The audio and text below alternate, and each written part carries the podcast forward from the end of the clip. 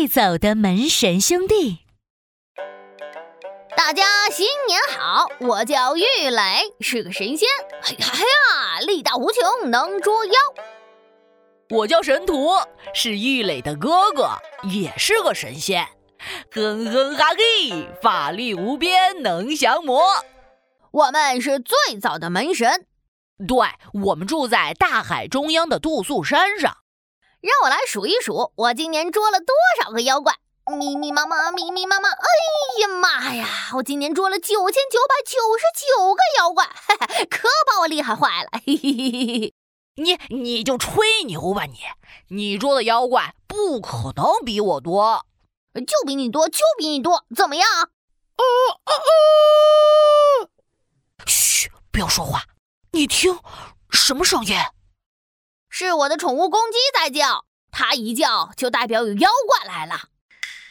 妖怪，妖怪在哪里？看我的厉害！咿呀呀呀！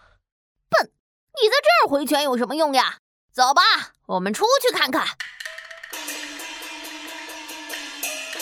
对，来者何人？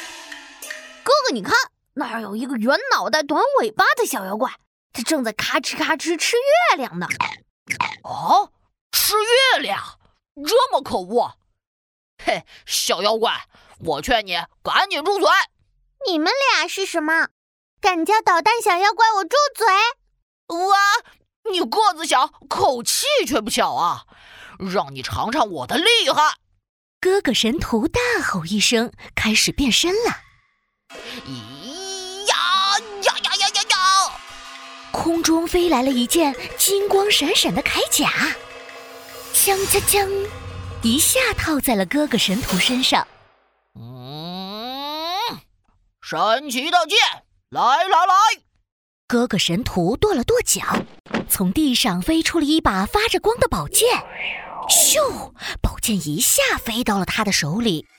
他用剑指着捣蛋小妖怪说：“哼，我劝你赶紧投降。”嘿嘿嘿，投降？我的字典里可没有“投降”两个字。少说废话，看剑！哥哥神徒挥舞着宝剑刺向捣蛋小妖怪，捣蛋小妖怪侧身一躲，躲了过去。弟弟玉磊来帮哥哥神图了，他吹了一声口哨，天空中飞下来了一朵七彩祥云。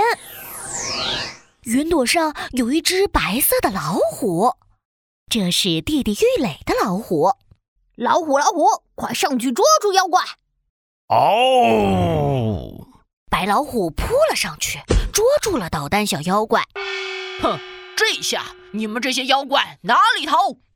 哥哥神图从腰间抽出了一根发光的绳子，咻咻咻，把捣蛋小妖怪捆得像粽子一样。捣蛋小妖怪，你还敢不敢做坏事？还敢不敢吃月亮？哼，我不敢了，不敢了！